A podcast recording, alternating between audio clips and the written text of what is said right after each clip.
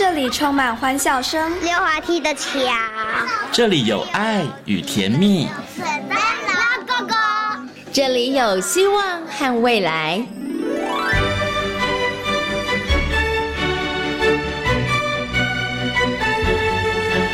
遇见幸福幼儿园，遇见幸福幼儿，遇见幸福幼儿，遇见幸福幼儿园。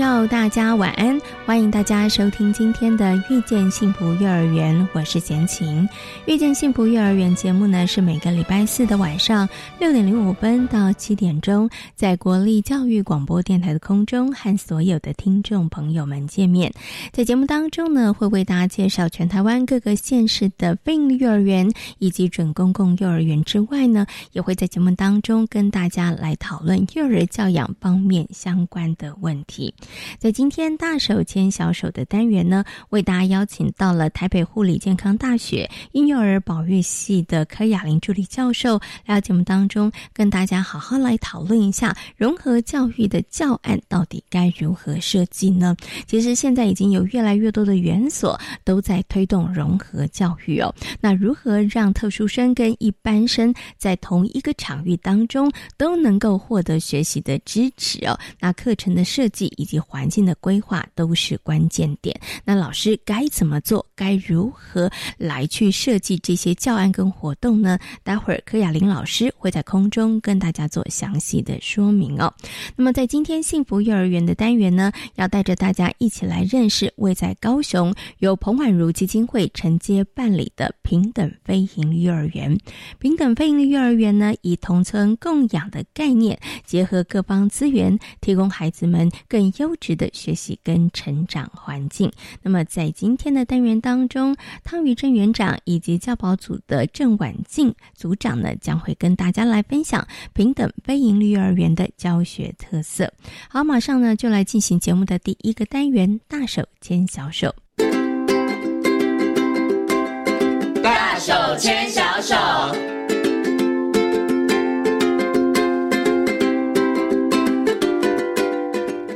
这里是教育广播电台，您现在所收听到的节目呢是《遇见幸福幼儿园》，我是贤琴。接下来呢，在我们节目当中要进行的单元呢是大手牵小手。那么在今天单元当中呢，很高兴的再次的为大家邀请到国立台北护理健康大学婴幼儿保育系的助理教授柯雅玲老师来到节目当中哦。我们继续呢，在今天节目当中要跟大家来谈谈融合教育的课程到底该怎么设计。那么在设计的过程当中，又有哪些是我们的老师们要特别注意的？首先呢。先跟我们的柯老师问声好，Hello，老师您好，你好，早安。嗯，那今天呢，很高兴呢，可以邀请到这个老师哦。那我想呢，是不是可以先请老师来跟大家谈一下？因为我们之前呢，有请老师跟大家稍微谈了一下融合教育。那相信呢，很多听众朋友应该现在有一些基本的概念了哈。感觉上好像是啦，幼儿园所有的课程都可以融入这个融合教育。请问老师是吗？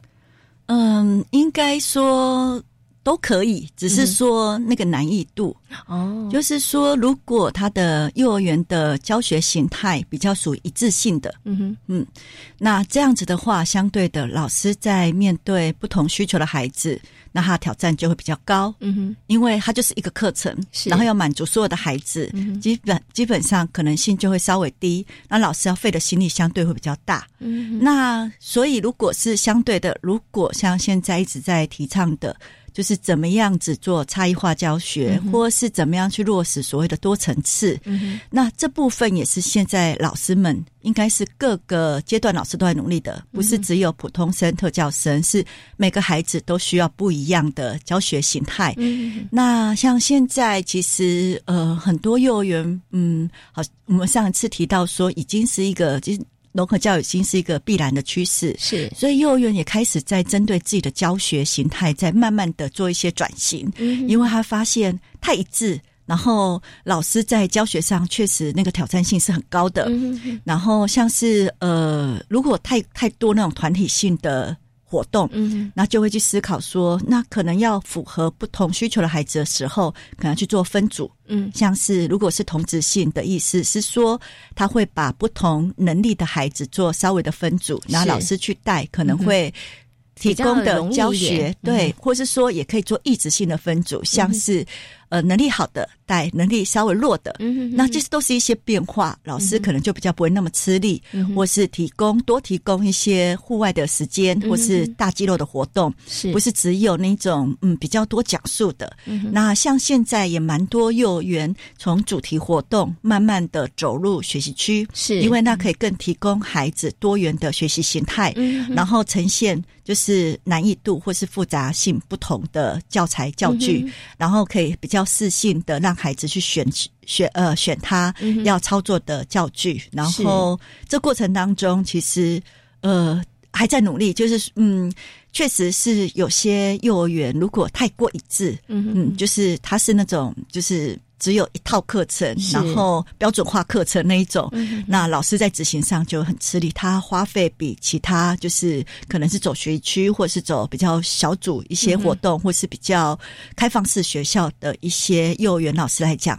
他相对他就是比我比较吃力。嗯，OK，我想请问一下柯老师，就是说，那除了学习区的这样子的一个探索跟学习之外。还是有一些幼儿园，它可能还是我们会有一些类似主题啦，或者是一些可能是嗯呃。不同于学习区的一些课程的内容，那么在那些其他的内容里头啊，那课程的里面呢，其实如果我们要进入这个融合教育，把它结合在一起的话，老师们在设计或者是带活动的时候，因为像有一些幼儿园，他们也会有社区的活动啊，哈，或是一些其他的教案的时候，老师怎么样把那个融合教育融入在其中？有哪一些在设计课程教案的时候是老师特别要注意的呢？嗯，像目前台湾幼儿园的教学形态是非常多元的，那。学区其实它不是只有就是唯一适合特教生，当然各种各种学习形态，其实像现在蒙特梭利，或是说华德福，或是各式各样，其实主题也很好。那老师们也会除了主题之外，怎么样去搭配学区，或是说，其实现在老师或是幼儿园他们在思考整个教学的走向，只要。只要去符合像现在的课纲，幼教的课纲，因为幼教课纲本来就是在落实差异化，是对，然后能够照顾好每个孩子。那本来每一个幼儿园其实也都是往这部分去努力，只是因为可能区域性或是本来呃各个幼儿园的对于自己教育的一些信念、一些想法会不同，所以他在执行的过程当中，其实。每一种教学都是好的，只是说在这个教学当中，老师的想法就是老师怎么样子去能够去看到每个孩子的需求。所以基本上我在跟很多老师聊的时候，包括有时候会比较偏是以才艺为走向的那种幼儿园形态的时候，因为它更多那种所谓的一些纸本或是一致性的那种课程的时候，其实如果当再回到嗯。应该是第一个主轴，要先再回到课纲去思考，是。怎么样子去提供孩子，他是属于同整性，然后可以让孩子多一些实作经验的。那我们会先从原来的幼教的课程去思考完之后，是，然后一样的就是我们去思考全班性孩子的教学，然后课程规划之后。然后孩子这段时时间，不管是从例性活动，或是主题活动，或是他的学区，嗯哼，大部分的孩子的学习的重点是什么？嗯，然后我们要提供给孩子的学习经验是什么？嗯，那再来思考我们怎么样去针对可能班上。呃，能力稍弱，或是有一些其他特质孩子的需要，我们再去做这部分的微调。嗯，那我这一讲强调微调，是因为他本身他的教学已经是尽量符合到每个孩子的需要，所以当他再去遇到班上可能。嗯，能力真真的再再更弱一点的，所以他只要去做一些微调。那前面提到说那种比较属于一致性的老师就要大调，因为每个孩子不一样，所以他可能要费的心比较多。所以在微调过程当中，嗯，所以其我我要我我要先讲的是说，其实只要依照原来的教学的课程的设计，用同整性课程的课设计方式去思考，然后思考完之后，它是符合课纲的又叫课纲。嗯哼，接下来我们再去谈怎么样在依照班上可能有一些些孩子在这样子的一一老师的一些思考，已经尽量满足。假设他是中大班的年龄层，或中小班孩子年龄层，或是幼班，可是他还是有跨两个年龄层。是那这两个年龄层的教学，就是他的难易度，老师已经都思考了，可是会发现还是不太够。就是有些是可能比小呃中中大班，可能比中班孩子。能力再再落弱一点的，所以他不能用两个层次去想，他可能要想到三个层次。那这部分他可能会再稍微微调，可能他会发现哦，在呃例行活动中，别的小朋友只要稍微提醒，然后就会对老师做一些回应，或是入园的一些任务，他就可以自己去完成。可是对一个特教生或是一个呃迟缓的孩子来讲，可能就需要比较多的视觉提示。嗯，所以我们会常常就是接下来我们就会比较。嗯，跟老师去讨论的是怎么去做教学调整。嗯，就是前面一个部分是我们尽量去符合到每个孩子的需求，嗯可是还是有一些些孩子，他这样子在老师的完全思考底下，还是有一些些孩子还是会跟着比较辛苦的。然后或是他真的就是很不一样的孩子，嗯所以我们会思考他的兴趣、他的需要，然后去再帮他去。微调这个环境，或是再去调整老师的教学形态。嗯，应该是说，呃，这时候微调可能就是老师可能只要适度的一些提口头上的提醒，嗯，或是一些素材的一些改变，嗯，或是因为老师的一个示范，是就是提供他的示范，或是请同才给予部分的协助。那这样的调整其实是现在幼儿园老师还蛮适用，可是老师们通常是只要听到，呃。特教生其实就会害怕，其实真的，嗯，不难，真的不难。那只是前面就是完全就是依照我们在思考幼教课程的概念去想。那后面的那个微调，就是我们可以透过跟不同专业或是询问辅导老师去思考。那目前其实这些微调的方式，其实它绝对不是一个什么特定的特教专业。它其实就是在我们幼儿园里面，我们常常也在使用的一些小小的技巧、小小的方法。嗯，那这部分其实呃，之前有时候跟老师一些分享，老师才发现说，哦，原来不难，其实他平常就在这么做啊，是。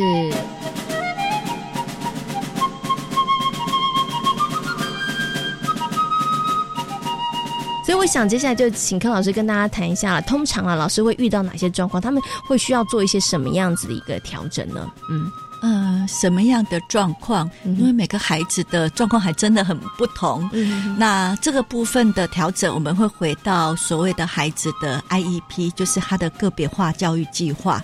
然后再去思考说，那个孩子可能从一日的作息当中，那可能我我们的调整可能会依照他跟其他孩子的会不会有嗯有一些他在适应上在参与这个。活动上是不是会有一些比较辛苦的，或者就是比较不适应的部分？嗯然后我们就去思考。其实我第一步常会思考的做法就是环境。嗯嗯，就是不用老师一直在告诉他说。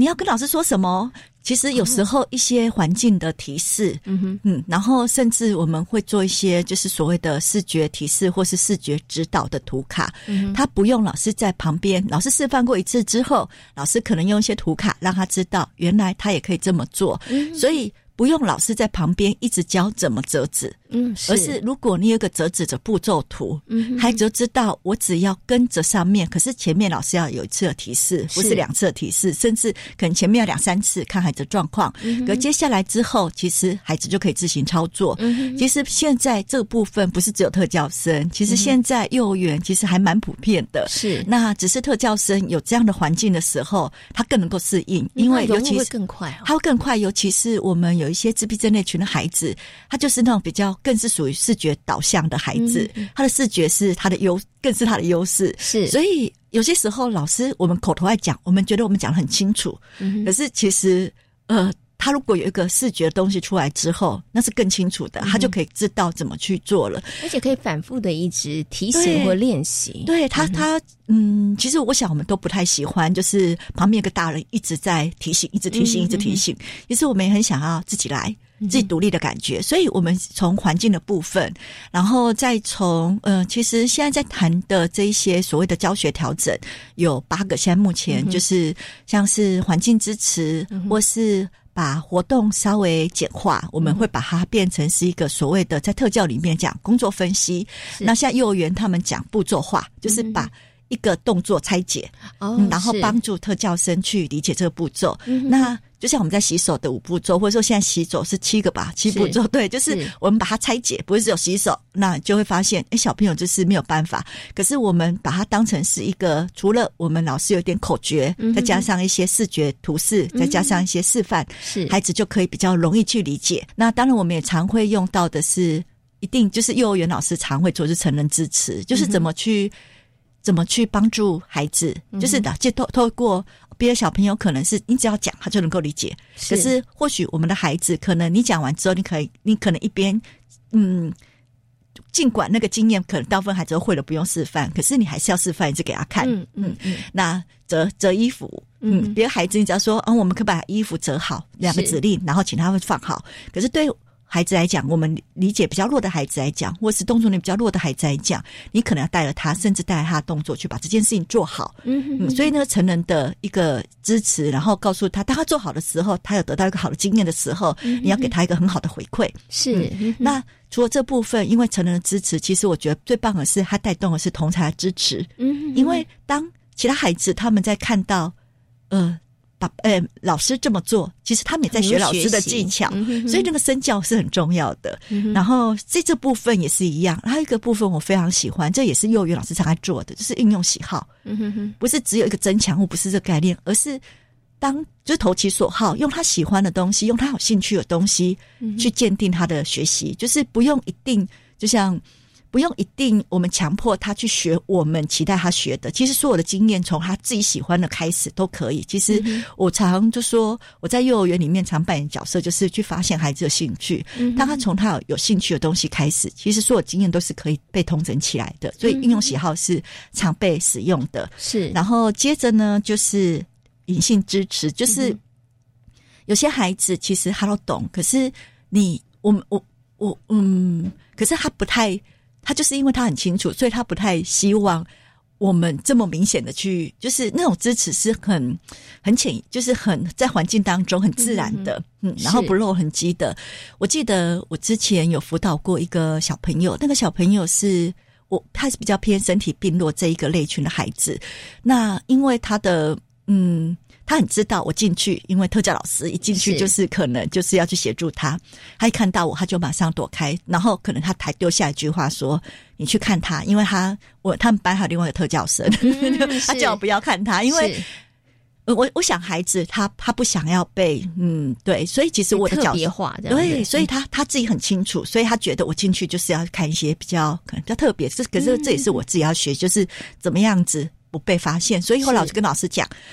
嗯，可能在这个孩子是很棒的孩子，然后他也需要一些自信心的建立，是，所以我我们就不用那一种直接好像老师一定要去为他做些什么，没有，而是很自然，像是有时候我进去的时候，因为他因为他整个身体的关系，所以他有时候做一些大动作比较辛苦，可是老师期待他多练习，就是别的小朋友可能要练习一次，然后他会告诉他说，因为他很棒，所以他可能在需要再示范一次教我，就是因为我过去，所以他用一些。嗯，不要让他觉得是有压力，好像特别要训练他的方式，然后很自然的，然后那种很自然是可能他就是从他的作息，从他的同才当中，然后很自然就知道自己可以怎么做。那老师也提供给他很多参与的经验，是。提呃创造他很多呃参与的经验。那这是。幼儿园现在目前常用的教学调整的一些方式，那这个教学调整一定是我们先甚至在呃尽量是去从孩子的 IEP 去思考，可能会更。容易。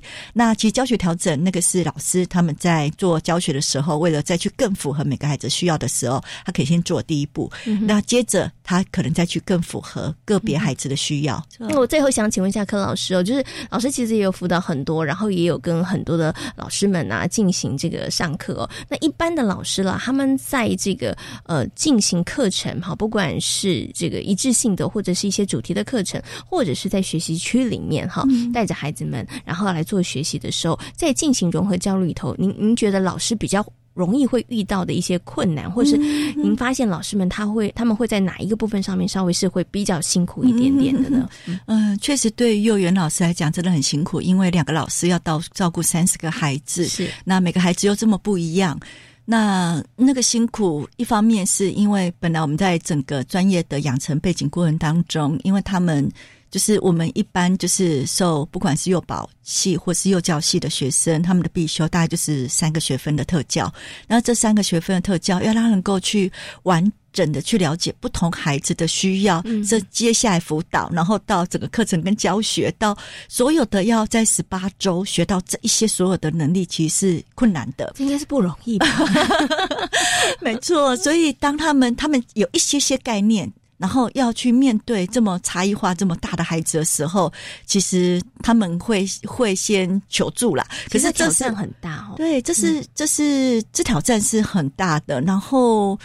呃，可是真的不要逃避，因为因为我常会跟现在的老师，就是年轻的老师，或者是之后要毕业的这些准老师，我就跟他讲，以后你每一年几乎都会遇到，因为不是只有特教生，是班上那个。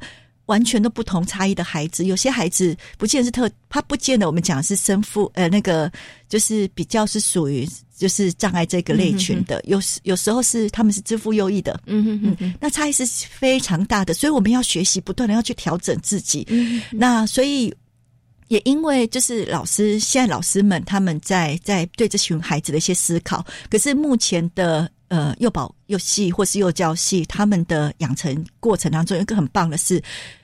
知道差异存在，对，可是个别化这件事情，所以有时候在跟老师互动过程当中，我就会一点点误解，是他们会把个别化教学跟个别教学混淆，嗯哼哼，所以他们有时候我进入学校，他会告诉我说：“老师，我真的没有时间可以个别教学，个别教学，就是我真的没有时间。”然后他有时候他自己那种。是很用心的老师，他自己很挫折，他觉得我没有好好的去落实孩子 IEP，然后，然后，然后是那一种真的很。很愧疚的感觉，然后他他很他常常会去跟爸爸妈妈说，希望孩子带孩子早一点来。可是因为我们的孩子有时候身体没有这么好，所以常会有生病或是需要去医院做治疗这些课程。所以老师他他一直觉得他没有好好照顾好孩子，因为他认为他没有办法好好进行个别教学。所以这部分就变成是我们就要让老师去理清。其实我们不是要做个别教学，我们是要做个别化教学。就像刚刚我们谈谈的，就是怎么样子把它。精致化。我最近刚好听到幼儿园老师，我觉得他讲的很好。他把我们刚刚所讲一切，他说，对，就讲了这么多的调整策略。我们的目的就是要让，就是我们的目的就是要想办法去创造孩子学习的机会。我说老师，你讲的太棒了，就是因为他想尽各种方法，不管是他帮助他，或是给他一些提示，或是给他一些视觉的引导。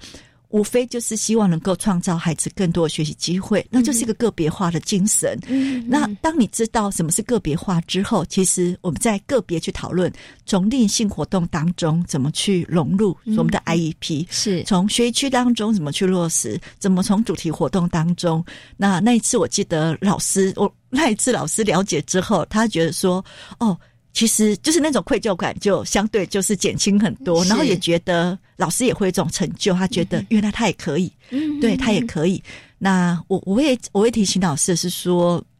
嗯，因为真的是，嗯，尽管再怎么熟悉的老师，其实备课是非常重要的。像我们刚刚说，整个环境的怎么整个环境，或是你要事先想好，我不管从主题、从学区、从内心活动，怎么去思考。所有的孩子的需要，这些都是要准备的。我觉得不管多有经验老师，你先想了之后，你才能够在教学当中才游刃有余，就是你才可以很自在的去看到每个孩子的需要，你才有机会去照顾到每个孩子的需求。那这些都是。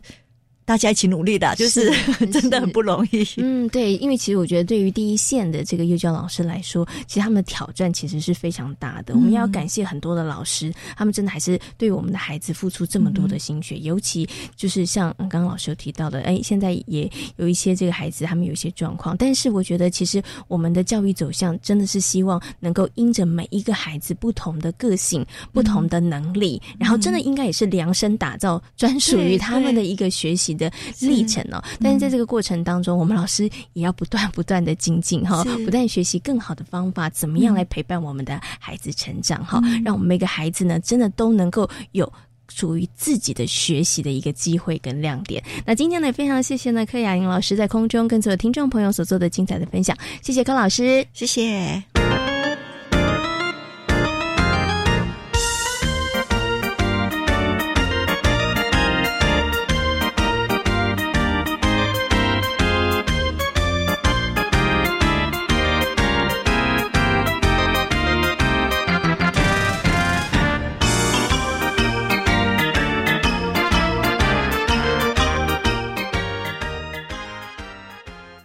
我是张永森医师。台湾领先国际实施口罩实名制，口罩国家队将持续驻内援外，大家依旧可以透过实名制购买一片五元的台湾制口罩，十四天可以购买九片哦。另外，口罩出口禁令也同步解除，可以透过携带邮寄等方式将口罩提供给海外的亲友哦。感谢口罩国家队、国军现役及后备人员、中华邮政及协助贩售口罩人员的全力支持。有政府，请安心。资讯由机关署提供。哎，你在听什么？感觉也太有趣了吧！当然喽，这是天母国中的校园主播，他们将为所有大朋友、小朋友带来最丰富、最有趣的文教新闻。哇，好期待哦！那什么时候能听到呢？从七月二十九号到八月二十六号，每个礼拜三十二点十分到十二点二十分，在教育广播电台播出，大家一定要准时收听哦。主播报新闻。大家好，我是国立台北护理健康大学教务长林慧茹。一零八新课纲实施，让课程内容更加多元。其中学习历程是连接新课纲与大学选材的重要桥梁，从中找出符合学系特色与特质的学生，让彼此获得最佳的媒合。大学多元选材，只挑最适合的学生。教育电台让您深入了解新课纲。大家好，我们是台湾弦乐团，我们都在教育广播电台。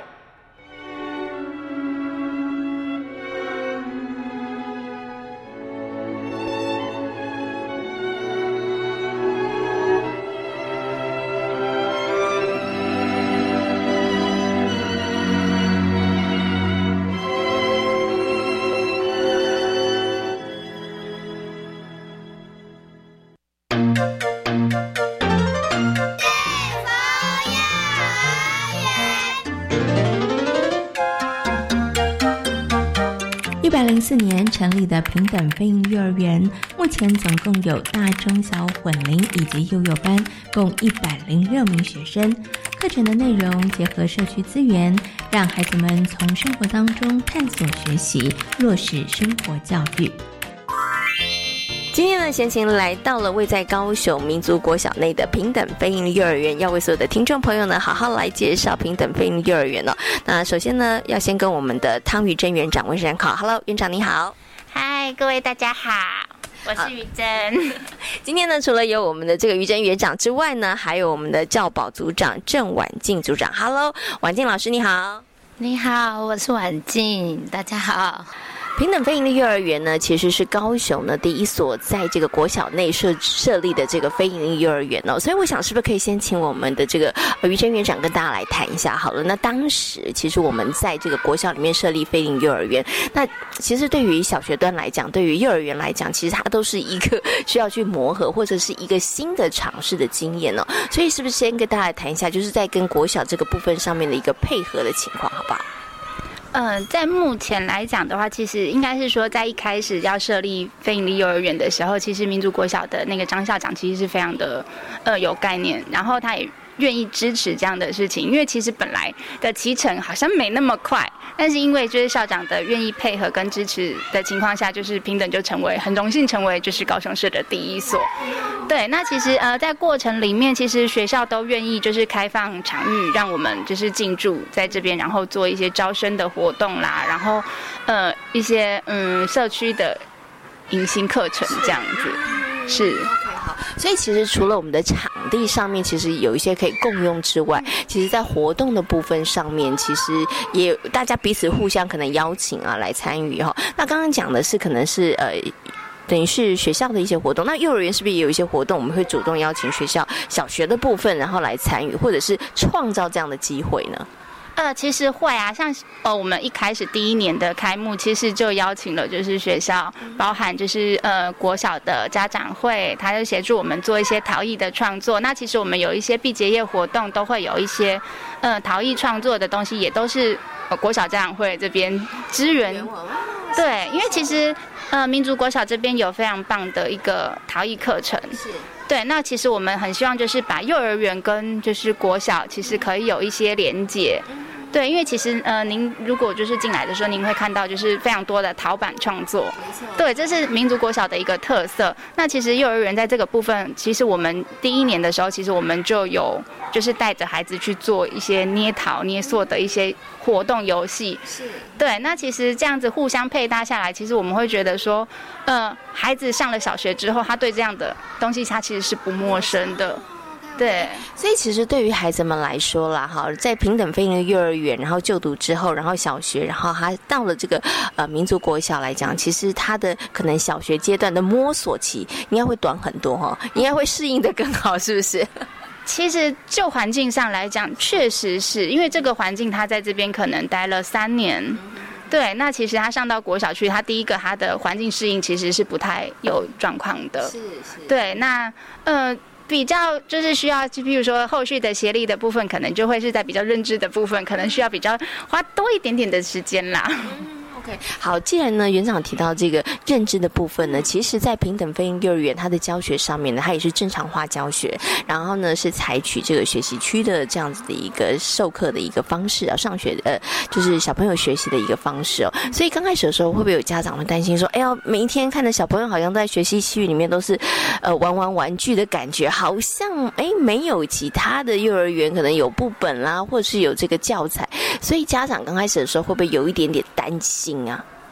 其实担心的家长还蛮多的，一直到其实像现在平等创立五年了，对，那其实都呃，大家其实前面都觉得还好还好不担心，但是上了大班之后，就开始会有很多的焦虑跑出来。对，那其实我会觉得在幼儿园阶段，其实我觉得我们的人生是一场马拉松，它不会是一个短跑竞赛，所以其实不用急着在幼儿园时时段就把。就是一些读写算的课程，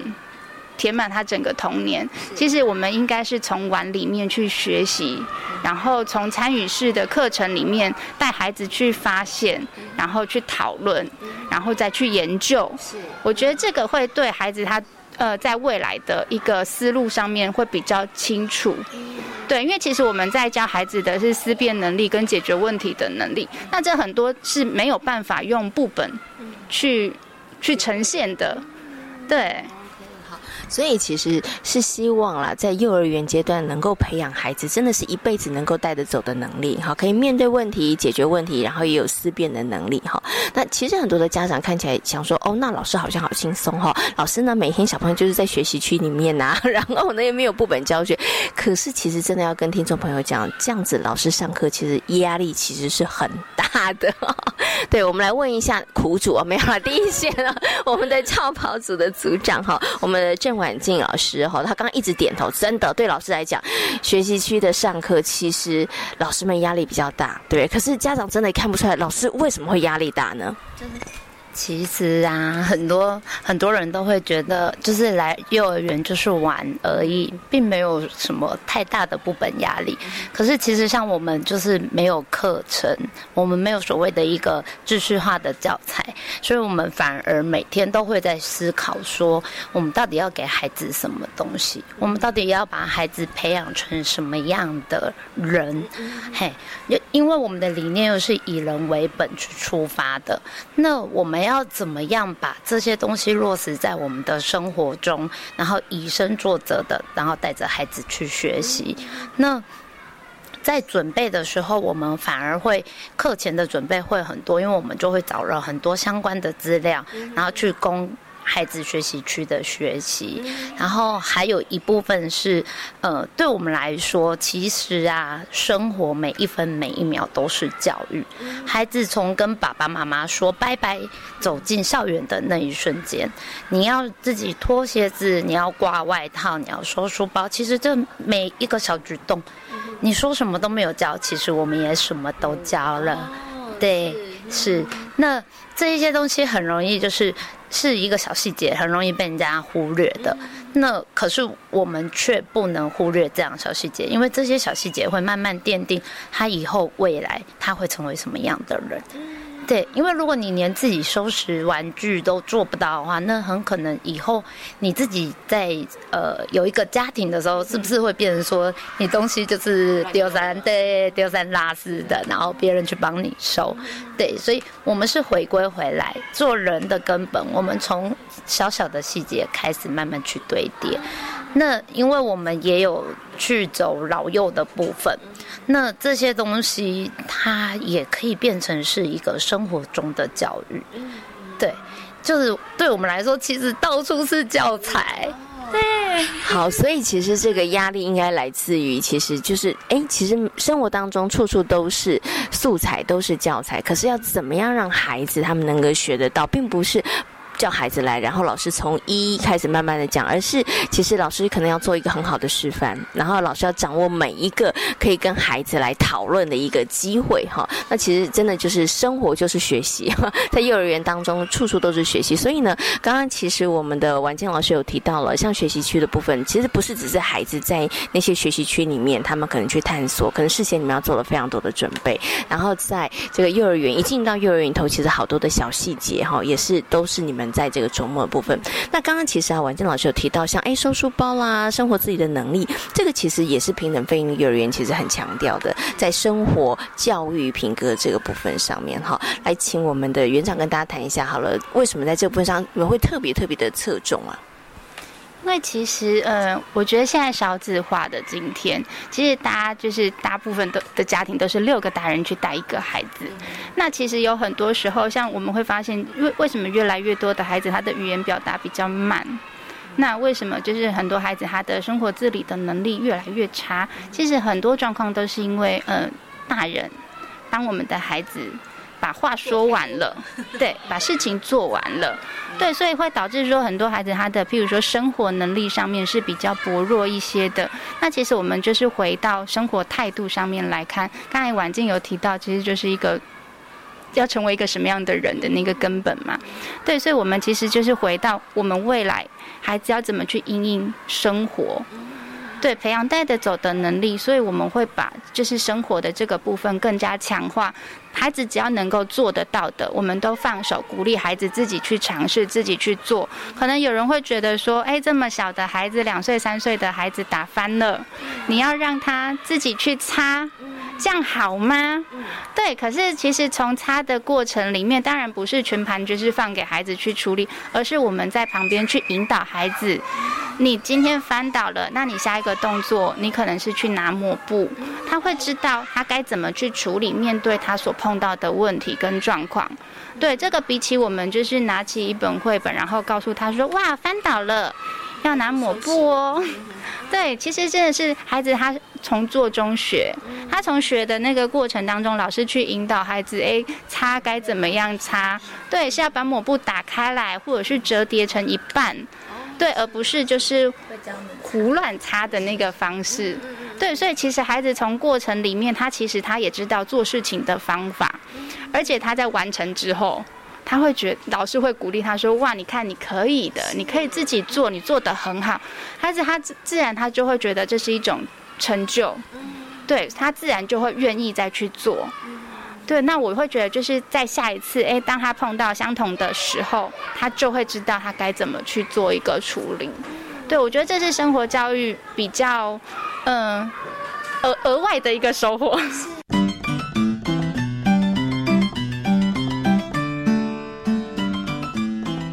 呢，平等非营利幼儿园呢，它其实是采这个全混龄的方式哈，所以呢，呃，大哥哥大姐姐们其实是看着老师，好，老师呢做一个很好的榜样，然后哥哥姐姐们呢做的很棒的时候，弟弟妹妹们呢，他其实也是看着哥哥姐姐们的身影，也是去学习，对不对？哈，所以呢，其实从刚刚跟大家分享里头，应看简单的擦桌子里头，这件事情看起来很简单，但是它其实还是需要一些些技巧的。所以刚刚婉静老师说，每一个老师他可能教学的策略上的不一样啦，对，但是就是因为每一个孩子的个性特质也不同哦，所以真的也是要量身定做哈。好，那么在平等非营利幼儿园呢，除了在这个生活教育部分上面哈，就是一进入到幼儿园，哎，点点滴滴的机会我们都不放过之外哈，那还有我们这个学习区的教学之外，其实我们也很积极的跟社区然后进行一些互动，像刚刚婉珍老师有提到了，我们有发展这个像是老幼共学，然后我们有到这个老人活动中心啊，或是早疗机构的这个部分。那么在这个部分上面，在社区的课程上面，是不是可以请我们的这个园长跟大家来分享一下？好了，我我们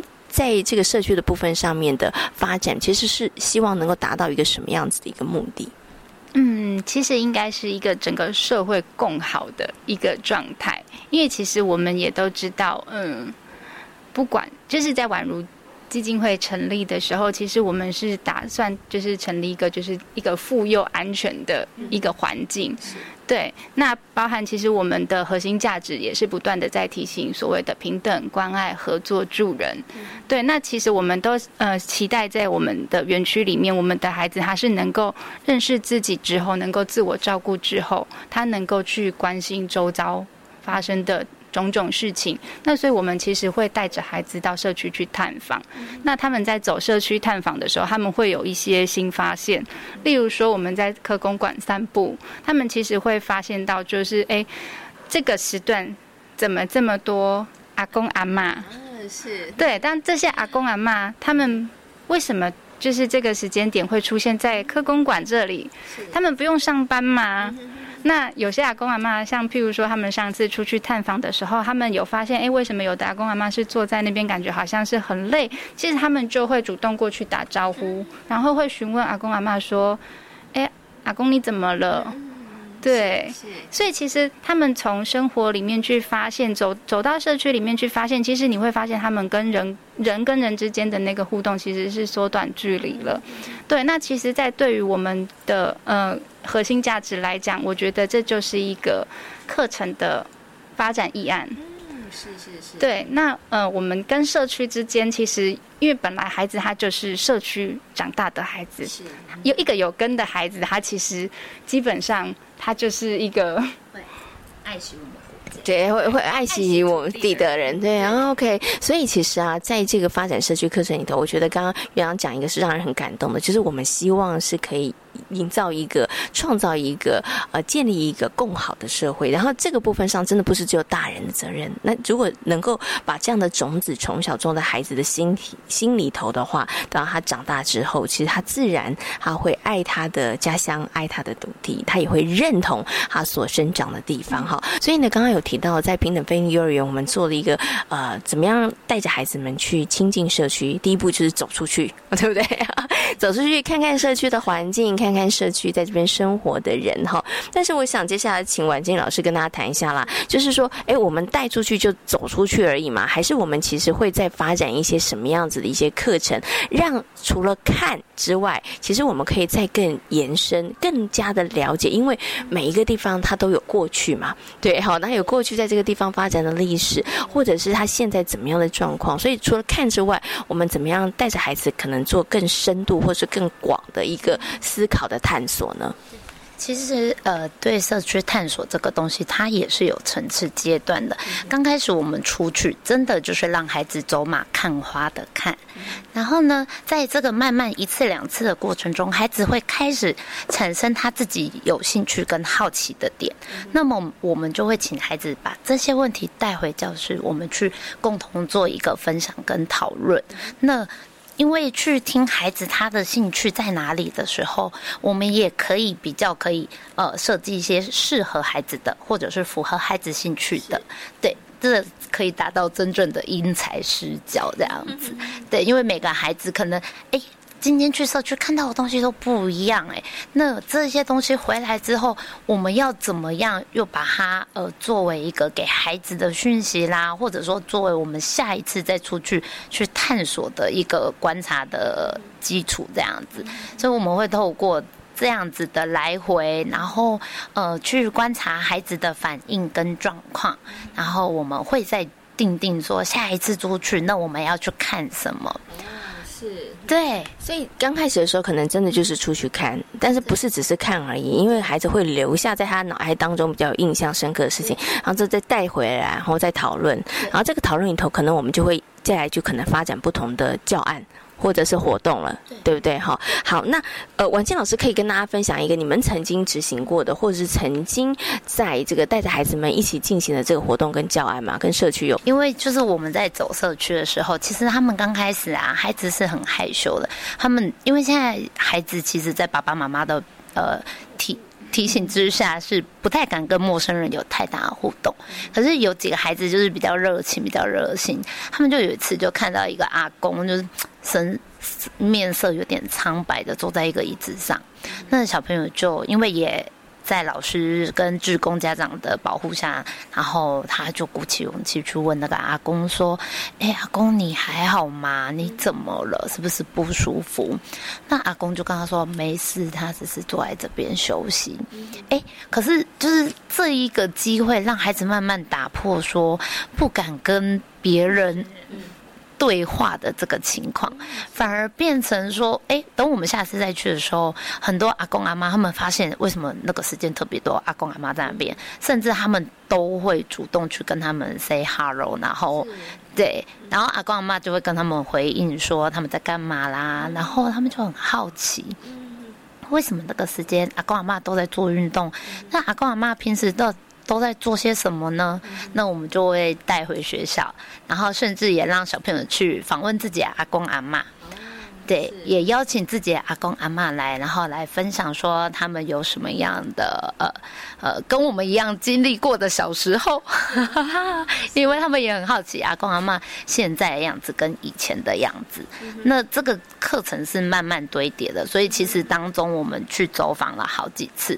那我印象最深刻是有一次小朋友遇到了一个呃外表看起来还是中年男子的。先生这样，那小朋友他们第一个反应就是阿公，你在做什么？你在做运动吗？然后那一位先生就告诉他们说：“哦，你们不能叫我阿公哦，我我没有小孩哦，哦，你们可以叫我教练，因为我在教游泳的这样子。”对，那小孩就遇到了这一个第一次被人家。呃，拒绝说你不能叫我阿公，可是他看起来就是阿公啊。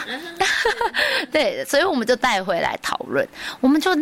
就连从这个阿公什么是阿公，什么是老人这样子的名词都会回来再重新讨论跟定义这样子。对，然后孩子就讨论说，哎，阿公看起来就是头发白白的啊，然后脸上有线，他们那时候还知道那叫皱纹，他们说脸上有线。对，然后慢慢讨论到他们觉得老人什么是老人，就有人说我的阿祖九十八岁，那个叫老人。对，然后这样子讨论了定义，然后他们现在出去，他们都会先跟人家说：“请问我可以叫你阿公吗？或者请问我可以叫阿妈吗？”对，因为他们。知道了，遇到这样的冲突，然后回来，然后有产生的这种思辨的能力，不同的思维的呃思考之后，然后他们一次一次的对出去开始充满着今天要。探索不同的议题的那种期待，嘿，他们每天都会想一个问题要去问社区的阿公阿妈，对，那甚至后来啊，因为呃，其实我们自己也在思考，我们不能都用过去的东西在教孩子，所以诶，难免与时俱俱进，就是现在孩子有时候爸爸妈妈会让他们操作手机啦、平板之类的。那我们可以怎么给孩子呢？我们就带着孩子用照相机，去照下他们最喜欢的社区中的阿公阿妈的一面。对对，所以这边有一些是他们自己拍照下来，然后我们也教他们简单操作一些电脑的后置。所以这一些东西其实是他们自己去做一个呃作品啊，对他们拼出来，然后甚至对。他们就还分享说，他们拍了这一幕的原因是什么？这样子。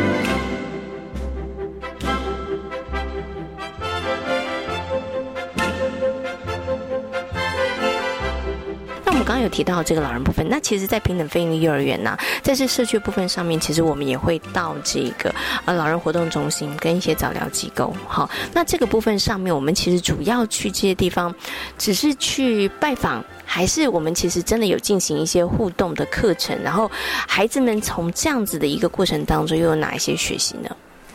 其实像嗯，我们跟像早疗机构的，我们其实是一开始是先，因为我们的孩子会先过去做一个呃统合的课程，然后融合的活动，会先先进行比较大团体的活动课程这样。那早疗机构那边也会有一些就是呃能力比较好一点的孩子，就是每每周二会来到就是平等这边做融合活动，那就跟我们的孩子一起玩学习区。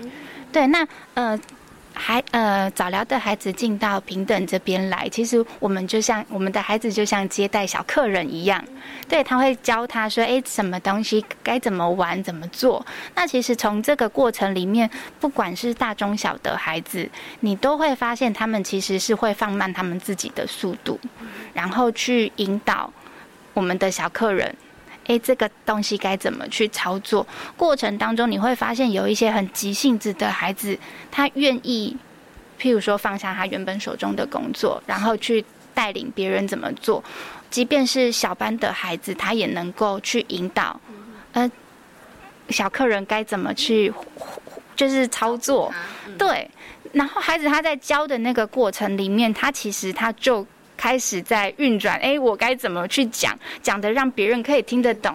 对，其实孩子跟孩子之间的语言，我觉得是很特别的。他们也许不用不用太多的言语，他们就可以一起玩。对，那你在过程当中，你会你也会发现说，像嗯，可能有的孩子他可能譬如说穿鞋比较不是那么的灵敏，对，那我们的孩子其实就会去协力他。帮忙他该怎么穿？那包含说就是带着玩的那个过程里面，他他们其实有时候在教室里面玩积木脚，有时候譬如说自己的同同才撞倒了，他们是会生气，会说：“哦，你干嘛弄我的？”可是他们在对待就是我们的小客人的时候，他会告诉他说：“没关系，我再拼就好了。”对，在在过程里面，其实你会看到孩子跟孩子之间的互动是多了。很多的爱，包容，嗯，很多的爱在里面，对，都会有粉红泡泡出现的那种感觉，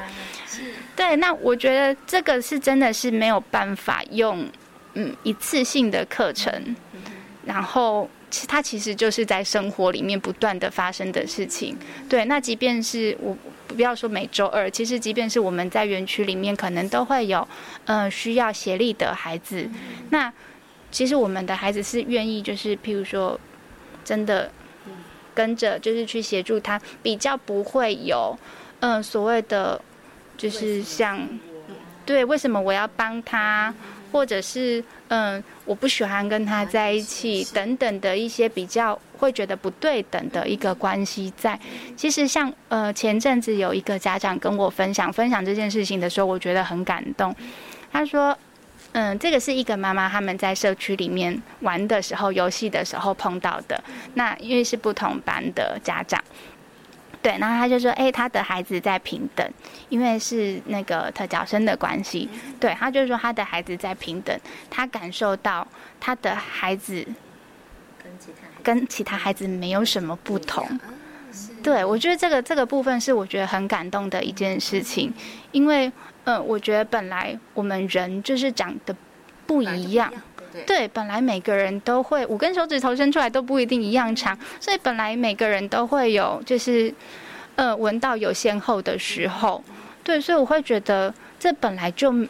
没什么特别的。对，所以当这个家长在分享这件事情的时候，我会觉得说，我们让人家有一种，嗯。是算感动的感觉吗？是是，对。那包含就是我自己曾经的那个毕业生的家长，他其实也分享到说，他的孩子从平等毕业了之后，他觉得他的孩子多了一份细腻。这个细腻是他愿意去同理别人，然后去体会别人的感受。我觉得这个是很难做到的一件事情，尤其是在这么小年纪，他可以去。同理别人，然后理解别人，然后因而去帮忙别人。对，我觉得这个是很难做到的一件事。不止人跟人之间有温度，人跟环境也会有一些连接，也会有一些温度。那也希望，呃，我们的孩子对于土地。对于自己的家乡，其实有更多的认同哈。好，那今天呢也非常谢谢平等非营利幼儿园的汤宇珍园长，以及呢我们的教保组的郑婉静组长，跟所有的听众朋友所做的分享，谢谢两位，谢谢，谢谢。在今天幸福幼儿园的节目当中，为大家邀请到了台北护理健康大学婴幼儿保育系的柯雅玲助理教授，来到节目当中跟大家谈到了融合教育的教案该如何设计，同时呢，也为大家介绍了位在高雄的平等非营利幼儿园。感谢大家今天的收听，也祝福大家有一个平安愉快的夜晚。我们下周同一时间空中再会，拜拜。